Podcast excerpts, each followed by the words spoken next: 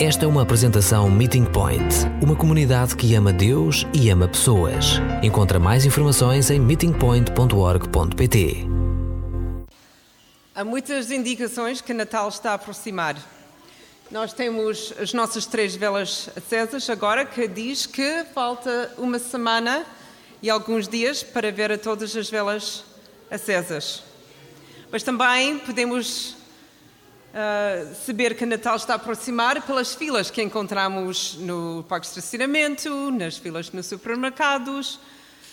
Natal, neste momento, está na cabeça de toda a gente e muitas de nós também sentem na barriga, porque há festas e comida e mais comida, mais comida. Há muitas razões de lembrar de Natal, mas não sei se todas as razões são as melhores razões. Então escolhemos esse mês, como mês óbvio, de estudar os primeiros dois capítulos do livro do Evangelho de Lucas, que falam sobre a, a verdadeira razão que celebramos Natal. Antes do nascimento de, de, Jesus não havia Natal, essa, essa não era um, um data tão especial. Então tudo agora é centralizado em Cristo, ou deve ficar centralizado em Cristo. Mas enganamos-se, a nossa história começou só dois mil anos atrás, começou na nossa história. E a primeira semana que abordamos uh, esse tema de puzzle divino de Deus, falamos não só sobre Lucas 1, tal como falamos sobre Gênesis 1. Lembras que trouxe comigo um puzzle? Ainda na caixa, um puzzle perfeito, com uma imagem muito bonita.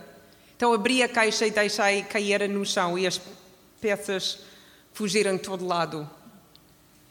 Essa é o que aconteceu em Gênesis 3. Gênesis 1, a criação. Tudo perfeito, tudo bonito, tudo exatamente como Deus cria as coisas. Gênesis 3, Adão e Eva decidiram de tomar uma decisão muito impopular com Deus. E agiram em desobediência, comeram a fruta proibido. E o puzzle desmontou no chão, espalhado. E para Adão e Eva, nesse momento, a razão que eles esconderam-se, além de, se sentir vergonhados, eles acharam que era o fim, e podia ser. E na conversa que Deus tem com Adão, com Eva e com a serpente, ele começa com amor, mas obviamente também com castigo. E um a um, os seres humanos e a sua criação tinham de confrontar Deus no seu pecado. E Deus olha para o homem e dá um castigo ao homem. E olha para a mulher e dá castigo à mulher. E depois, depois, fala com serpente. E aí Deus pega numa, numa peça do puzzle e dá à mulher e diz: Um dia, um dia tu vais ter um filho. E essa serpente vai tentar matar esse filho, mas esse filho vai matar o serpente. Eu não, não acho que Eva tinha a mínima ideia o que Deus estava a dizer. Mas ao longo da história, desse casal para a sua família, para, Moisés, para, para Noé, tem Abraão, que foi depois o casal, outro casal escolhido para criar uma nação. As pessoas olharam pelo puzzle no chão e tentavam juntar as peças, principalmente com essa peça na mão quem vai ser esse filho que vai conquistar o mal? Eles acharam que se calhar era Abraão, ou se calhar era Moisés, ou se calhar era o rei David. Se não era David, era o seu filho Salomão. E depois, e depois, tantas gerações a tentar juntar o puzzle sem sucesso. Ao longo da história, o povo de Israel perderam cada vez mais essa esperança. O puzzle ficou lá. Às vezes mais claro, outras vezes menos, mas sempre com esse pedaço. Mas o pedaço ficou, parece, pouco perdido. E a esperança que eles tinham nesse pedaço ficou perdido. E eles tomaram decisões para viver sem Deus ou minimamente sem Deus. Quando digo sem Deus, o povo de Israel sempre tinha Deus central. Mas central como muitos de nós na nossa sociedade vivem em nosso cristianismo. Cristo está lá. As igrejas têm a cruz, mas Cristo é, é a nossa religião, não é a nossa crença. Isso aconteceu com Israel. Deus ficou o, o ritual, alguma coisa que fez parte da sua cultura e mais nada. Então Deus parou de falar com eles. 400 anos. A última profeta de falar no Velho Testamento era Malaquias. E depois nada. E no nosso primeiro domingo, quando olhamos para, para Lucas 1, 5, 25, descobrimos que de repente esse pedaço Deus encontrou outra vez. E queria lembrar o seu povo que ele tinha um plano, que ele fez uma promessa e agora essa promessa vai construir esse puzzle de novo. E tudo vai se juntar. Deus fala outra vez. Mas não como nós imaginamos, não como o grande rei. Não nessa época, em 2019, que Deus conseguiu usar a social media para, para anunciar a todo mundo num instante. Não, escolheu uma família numa vila que não tem nome, não sabemos qual foi a vila, com um sacerdote que era banal, normal, que não era popular nem famoso. E Deus mandou o seu mensageiro e disse, disse, disse a Zacarias que a peça que ele está a orar durante toda a sua vida vai começar com ele. Ele não tem a peça. Ele tem a peça que é primo. E fala com a sua mulher Isabel e diz ela, apesar que eles são mesmo velhos, mesmo velhos, que eles vão ter o filho. E a peça se juntou. Uma peça, duas peças, três peças. Pelo menos Zacarias e Isabel começavam a ver o plano original. E a semana passada o André falou sobre Lucas capítulo 1, versículo 26 a 33 ou 38, e pouco a pouco nós temos mais informação. E o Deus que foi silencioso durante 400 anos agora não fica calado, principalmente os seus mensageiros e principalmente Gabriel, que está esses dias muito ocupado. Primeiro ele tem de visitar José. Em um sonho ele fala com José e José tinha de ouvir a sua mensagem, aceitar a sua vergonha, embaraço e casar com uma mulher que está grávida e não com o seu filho. Porque Deus diz: Esse vai ser o meu filho. Mas ele vai precisar o pai no terra. E José aceitou. Depois Gabriel tinha de falar com Maria, que também era jovem, não casada ainda, virgem. E ela também tinha de engolir a sua vergonha e embaraço e viver com as fofocas da vila e de aldeias à sua volta. Ah, pai, essa mulher não está casada e olha, está grávida. Mas ela também aceitou a mensagem. E para mim, o milagre começa aqui como duas pessoas, não muitos velhos, aceitaram logo a mensagem de Deus. Enquanto um casal numa aldeia, até um sacerdote, um líder da igreja, foi ele que duvidou. Mas Maria e José não duvidaram. Aceitaram logo e então as peças começaram a juntar cada vez mais. Agora temos várias peças e duas deles são filhos, rapazes. E hoje chegamos ao versículo 39 a 56, e hoje tudo vai começar a fazer sentido. As peças estão a juntar cada vez mais rápidos e, e, e a figura até que, é, que nós temos aqui vai fazer muito mais sentido e as crianças vão ter a oportunidade de, de, de continuar onde vou acabar e continuar em Lucas até em Lucas capítulo 2. E eles vão contar a história mais completa. Hoje vamos ficar aqui nessa passagem. Realmente vamos ouvir duas vozes, vozes de duas mulheres, que são cheias de alegria por causa dessa puzzle que está a ser construída. É impressionante como Deus deixou essas duas mulheres ter uma compreensão incrível sobre alguma coisa que as pessoas estavam a tentar estudar ao longo dos séculos e não compreenderam nada. Nós temos muito para aprender nessas poucas versículos, porque realmente são duas, duas músicas e duas orações de duas mulheres que tinham um encontro fortíssimo com Deus. Posso pedir a alguém para ler em voz alta Lucas capítulo 1, versículo 39 a 56. A primeira coisa que notei aqui é que estamos perante duas mulheres extraordinárias.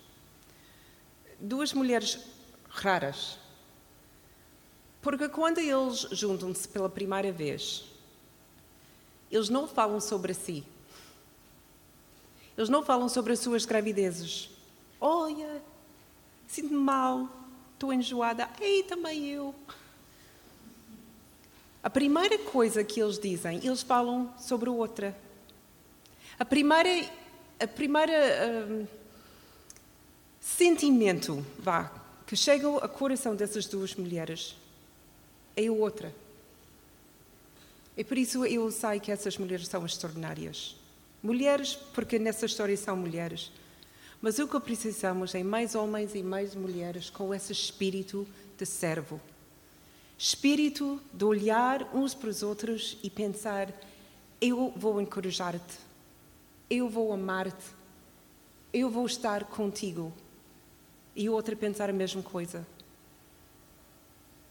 Brexit está muito no meu coração já há muito tempo, porque tenho imensos, imensos amigos lá e tenho uma filha lá, basicamente. E essa cena está a dividir até a igreja, porque ninguém está a olhar pelo outro, está a olhar para mim.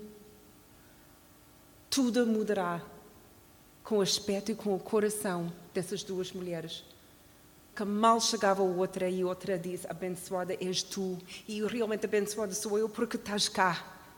Que atitude bonita que tinha essas duas mulheres.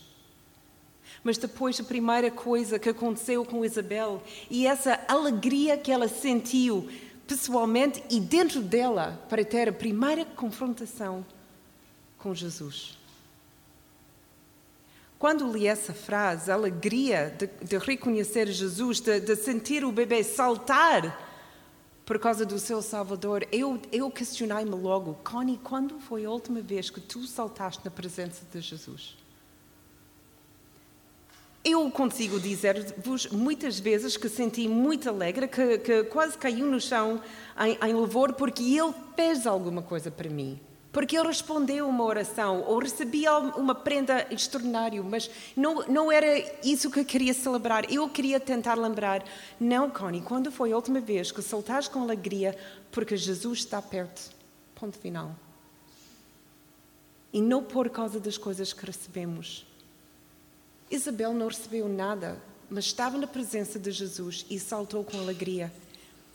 O que Priscila escreveu sobre as velas e realmente a razão que nós temos velas não é para lembrar a alegria de receber alguma coisa, é a alegria que nós sentimos porque Jesus é. E porque Ele está perto. Essa é a verdadeira alegria. Que passa qualquer circunstâncias que estamos a viver neste momento, os melhores e os piores. Porque Deus é e está sempre conosco. E essa é exatamente o que Isabel sentiu, a alegria de estar perto. Ela é a primeira pessoa a identificar o Messias. Em três segundos, Maria entra e ela identifica o seu Senhor. E não é necessariamente emocional essa alegria que mostrou, era uma convicção que vinha de várias coisas do seu passado, de, das coisas que ela estava, estava a viver no momento. Mas a lógica que ela tinha até esse momento de ver o que aconteceu no passado a ser respondido agora. Estamos sempre em risco de perder Jesus nas nossas vidas, de colocar ao lado. Nós aqui na nossa igreja temos, temos uh, essa música que cantamos muitas vezes, Jesus no centro. Mas muitas vezes colocamos Jesus ligeiramente direito, ou centro, ou esquerdo, ou até muito longe. E nessa época de Natal, que deve ser completamente focado nele, há tanto barulho que muitas vezes esquecemos a razão que estamos a celebrar isso. Andamos estressados com as preparações, com as prendas, com o dinheiro que estamos a gastar, com a comida que, que temos de preparar e só queremos chegar a dia 26, porque depois acabou. Se nós estamos a sentir isso, eu entendo, mas é aviso que Jesus não está no centro mais. Ele está aqui ao lado.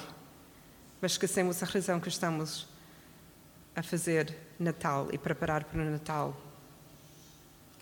João, ainda dentro da sua mãe, sentiu a presença de Jesus e sentiu alegria e soltou. Jesus sempre provoca uma reação. Sempre. E no ano novo, quando olhamos mais e melhor por pelo menos um dos evangelhos, vamos ver como Jesus nunca deixou as pessoas nutra. Ele sempre tinha uma reação, ou alegria, ou zangado, ou frustrado, ou em lágrimas. Mas sempre temos uma reação. Ela ficou alegre também, Isabel, por causa das promessas de Deus. A primeira pessoa a reconhecer e identificar Messias é Isabel. E Jesus é reconhecido com tanta alegria e entusiasmo.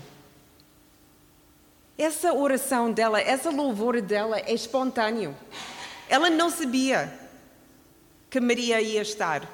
O relato da Bíblia, pelo menos que nós temos, e o anjo Gabriel falou com, com Maria e diz: Vai logo à casa da tua prima, porque ela também está grávida. E como não havia telemóveis na internet, ela não tinha maneira de mandar uma mensagem. Ela chegou lá e Isabel não sabia, mas recebeu com alegria. Então a sua reação é espontânea. Eu gostava de ter tanto entusiasmo que Isabel tinha quando ela identificou Jesus. E se calhar porque já há mais que dois mil anos passaram e, e conhecemos essa história tão bem, mas não sei se vocês, tal como eu, não sentem tanto essa alegria quando pensamos em Jesus, nem, nem essa história que vamos ver as crianças fazer.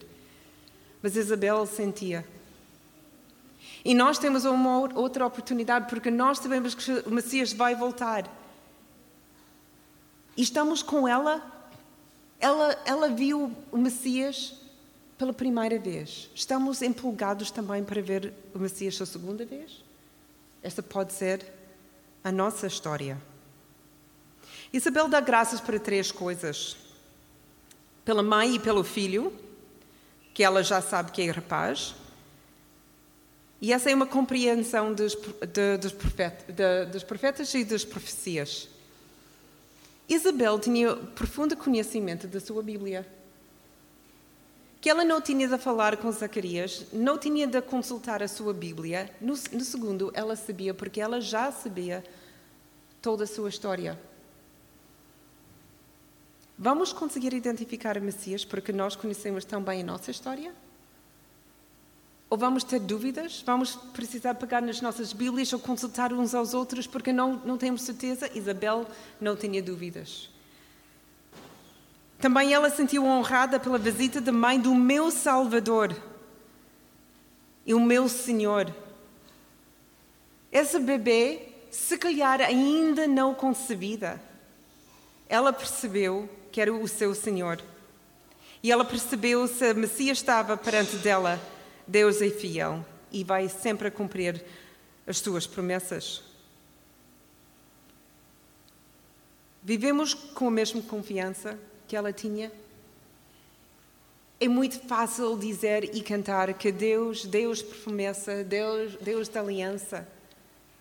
Mas nos, nos nossos momentos à noite, quando toda a casa está a dormir e nós não conseguimos dormir e pensamos sobre tudo que está a passar nas nossas cabeças, conseguimos dizer com tanta confiança: Deus, tu és fiel.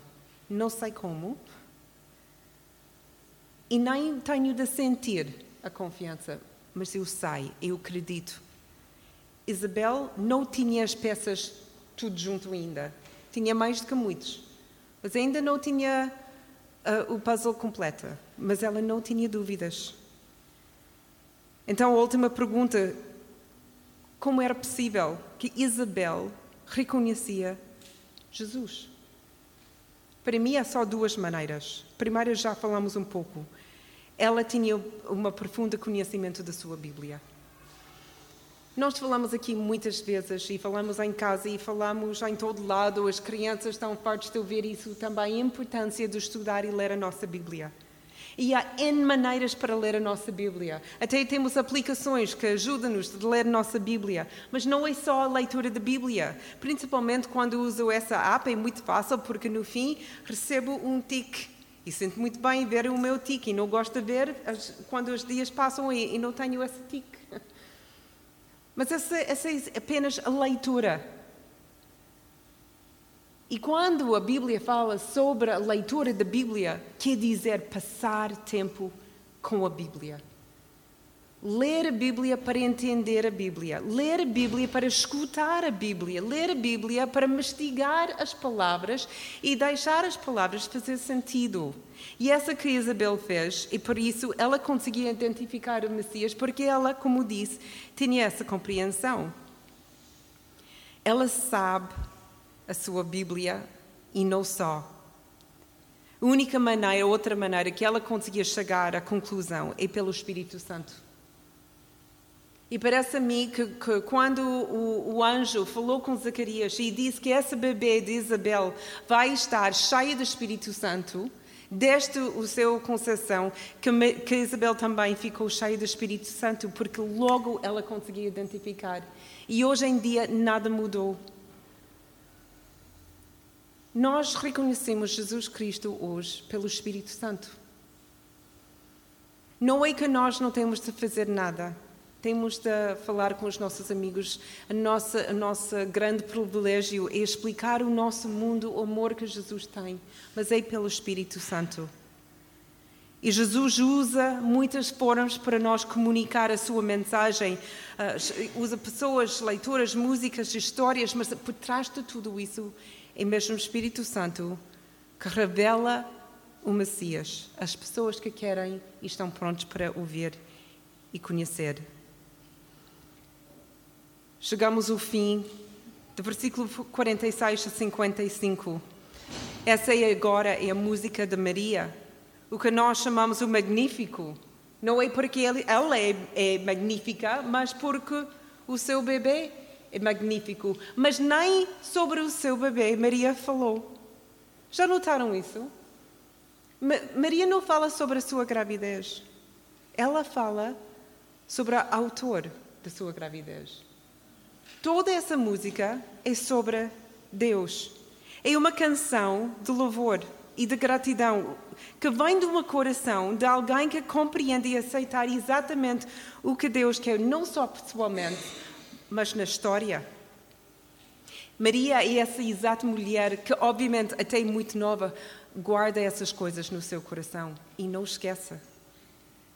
Ela sabe quem é Deus e ela sabe quem é ela, e essa diferença é diferente. Deus é Deus, santo, digno de louvor, e ela é humilde e apenas uma serva. E a história que vamos ver das crianças só vai fazer sentido para nós se nós percebemos quem somos e quem nós não somos. Se achamos que somos Deus, ou um Deus, que conseguimos controlar o nosso destino, que não precisamos mais nada ou mais ninguém para ter sucesso, para ter a vida perfeita, para, para conquistar, depois não precisamos um Salvador, porque somos Deus. Mas se nós compreendemos que Deus é santo e puro e nós não somos Deus, mas servos, criaturas, depois compreendemos como podemos e como falhamos. E aí como precisamos de um Salvador. E Maria sabe isso. Muita coisa numa, num país católico é falada sobre Maria em muitas dessas coisas, Maria nunca na vida falava. Nem isso, nem quando ela se sente abençoada, que ela acha que ela é melhor ou maior do que qualquer outra pessoa. Ela diz simplesmente: Eu sou uma serva. E por isso ela é tão fantástica. Porque essa mulher jovem, humilde, vai tornar-se a mãe de Deus. Ela percebe que ela é abençoada, mas não, não é a fonte. Ela não é a fonte da, da benção. Ela é recipiente de benção. E essa benção vem de Deus. E ela entende os valores do reino. Nessa música, nós temos encapsulado uma, uma parte de Mateus 5, os bem-aventuranças. Ela percebe, longe, 30 anos antes de Jesus falar sobre o Sermão do Monte, que os humildes no reino de Deus vão receber a benção de Deus e os ricos não. Que os super sábios vão acabar com nada e os pobres de coração vão ganhar o mundo. E a sua compreensão do passado é ligada com o, presente. Ela, como Isabel, conhecia muito bem a sua história e conseguia também juntar as peças. E por isso ela não tinha dúvidas. Ela fica alegre e não surpreendida sobre o que vai acontecer. O puzzle divina está a começar a fazer mais sentido. Mas ainda assim, há caras que não conseguimos distinguir tão bem, as pessoas que ainda temos para descobrir. Mas vou deixar isso nas mãos das crianças, que agora eles vão abrir e juntar o puzzle para um quadro muito mais bonito.